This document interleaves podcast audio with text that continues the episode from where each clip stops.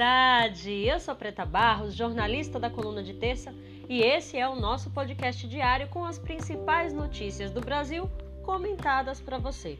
Hoje é segunda-feira, 26 de outubro. Em Salvador fez um dia de chuva, já pronunciando esse ciclone tropical que atinge o litoral brasileiro do, do Sudeste até aqui na Bahia, né? São Paulo, Espírito Santo, Rio de Janeiro, e também deve chegar em Minas Gerais e mais outros estados. Tempestades, ventos e muitas ondas devem rolar essa semana até a próxima quinta-feira. Mais um mês acabando. Em alguns lugares já tem decoração natalina e daqui a pouco aparece a Simone para perguntar o que você fez. Bom, considerando que é um ano de quarentena, nós fizemos até bastante coisa, né? Nós aqui da equipe fizemos a coluna de terça, que chega aos assinantes amanhã com entrevista exclusiva com o candidato à prefeitura de São Paulo, Guilherme Boulos, do PSOL. A coluna de terça é um veículo quinzenal é, financiado por, por, assinantes, é um veículo independente e nós estamos também no Instagram, arroba coluna de terça, no Facebook, facebook.com barra coluna de terça e neste podcast diário que vos fala. Estamos a mais ou menos 20 dias das eleições municipais e no contexto de pandemia pelo coronavírus, que aqui no Brasil já matou mais de 157 mil pessoas, nós já falamos aqui no podcast sobre a polêmica das campanhas eleitorais presenciais em tempos de Covid. Ontem, o Covid-19 fez a sua décima vítima entre candidatos aos cargos públicos. A candidata a vice-prefeita em Boa Vista, Roraima, pelo MDB, Edileuza Loss, morreu ontem por complicações decorrentes da Covid-19. Antes disso, Edileuza esteve em campanha. A informação foi divulgada ontem mesmo pelo comitê de campanha que paralisou as atividades por 24 horas. Porém, nas redes sociais deles, nós podemos enxergar a quantidade de eventos e aglomerações que foram promovidas pelos candidatos. O candidato à prefeitura de Goiânia, Goiás, Maguito Vilela, também está internado na UTI tratando de Covid-19 são dados que nos mostram quanto a politicagem tem sido colocada à frente da saúde das pessoas, né? Registros de passeatas, eventos e muitas aglomerações com pessoas sem máscara são facilmente localizados nas próprias redes sociais dos candidatos. Perdeu-se a vergonha de demonstrar que não se importam com ninguém além de si e das próprias candidaturas. E além de promover aglomerações, os governos também têm trabalhado para diminuir os números da doença no nosso país. Afinal, é, é questão de lógica. Se você não testa as pessoas para o Covid, você não vai ter dados de pessoas contaminadas pelo Covid, né? Enquanto na China cidades inteiras fazem o teste quando existe apenas um caso confirmado, aqui fazemos o contrário, estimulamos as pessoas para ir para a rua num devaneio desesperado e ansioso por liberdade, que é uma falsa liberdade que só está levando mais pessoas para o túmulo. Enquanto isso, as pesquisas das vacinas avançam, mas sem muitas esperanças a longo prazo, segundo alerta Cristina Toscano, que é imunologista brasileira do Comitê de Imunização contra o Covid da Organização Mundial da Saúde. Segundo ela, se tudo der certo, as primeiras avaliações preliminares das vacinas vão começar em dezembro. A Anvisa vai levar pelo menos um mês para analisar os pedidos de registro.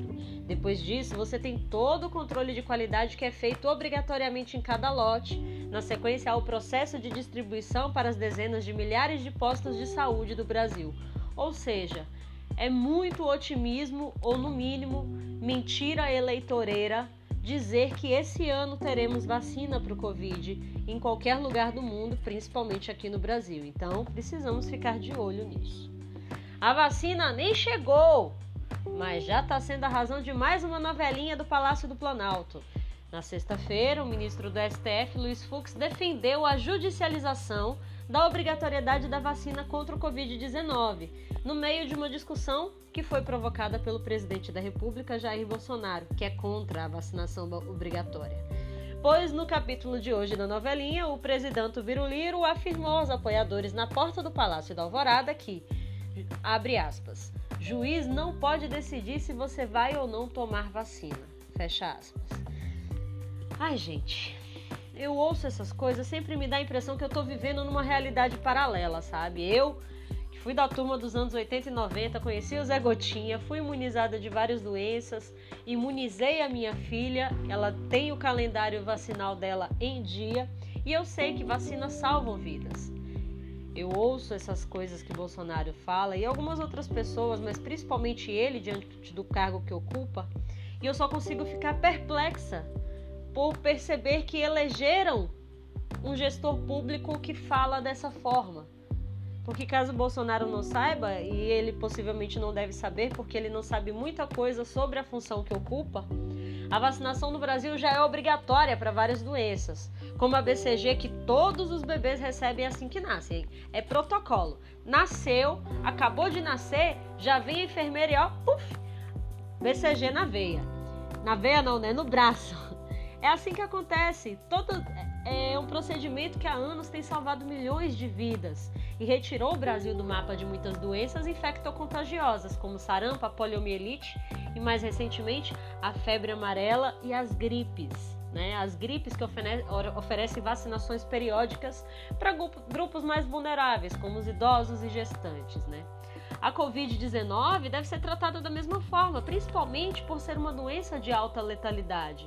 Eu vivi a época do surto de febre amarela e do desenvolvimento da vacina e do, do início das campanhas de vacinação.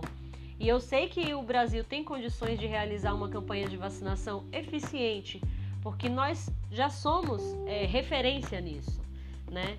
O Estado, nesse sentido, o Estado brasileiro, e principalmente através do SUS, o Sistema Único de Saúde, atua para garantir a vida dos cidadãos, o direito à saúde pública, dos cidadãos e não faz nenhum sentido que o presidente do país se manifeste contra essas medidas de saúde pública. Né?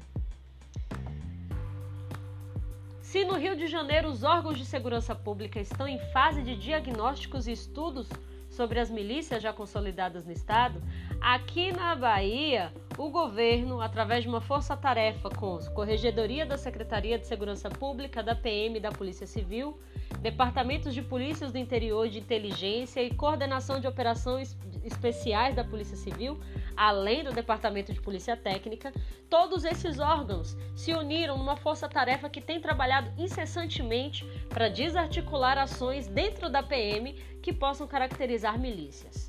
Hoje, seis policiais militares da Bahia e um homem civil é, um homem que não é policial, foram presos na manhã de hoje em Salvador em cumprimento a mandados judiciais durante uma operação, Operação Batedor, liderada por essa força-tarefa. Os policiais são lotados na 14ª Companhia do Lobato e são acusados de extorsão mediante sequestro, crimes cometidos a maior parte das vezes na região do subúrbio de Salvador. Na semana passada, outros seis oficiais e praças da PM também foram presos por grilagem de terras na região metropolitana. É um recado bem objetivo que o Nordeste dá. Ceará já deu esse recado e a Bahia tem dado esse recado. Aqui, a milícia não vai se criar. Para finalizar as notícias de hoje, o governo do Uruguai, do Uruguai, nosso vizinho Uruguai, reforçou a fiscalização e as barreiras sanitárias na fronteira do Uruguai com o Rio Grande do Sul, com a ajuda de equipes do Exército Uruguaio. O objetivo é evitar o avanço da Covid-19. A cidade brasileira mais próxima desse país, nessa região, é Santana do Livramento, no Rio Grande do Sul. Nesses locais, os soldados uruguaios verificam documentos e a temperatura dos passageiros antes de autorizar a passagem para o país vizinho. É a primeira vez que uma barreira com essas medidas é montada no local, né? Em junho, equipes da Intendência Uruguaia também montaram barreiras sanitárias, mas naquela época eles estavam apenas pulverizando os veículos que passavam. Segundo o ministro de Defesa do Uruguai, Javier Garcia, o reforço adotado agora foi feito porque há uma sensação de que a população da região não se preocupa mais com a pandemia. Essas são formas eficientes de tentar lidar com a pandemia pelo coronavírus, né? E não liberando eventos para 200 pessoas, como aconteceu aqui na Bahia, graças a um decreto do governador Rui Costa. Bom, meu povo, essas foram as notícias dessa segunda-feira, já começando a semana com sangue quente. E a gente se encontra aqui novamente no Spotify, no podcast da Coluna de Terça E passa lá no Instagram, dá uma olhadinha nas nossas redes sociais e assine a coluna de terça.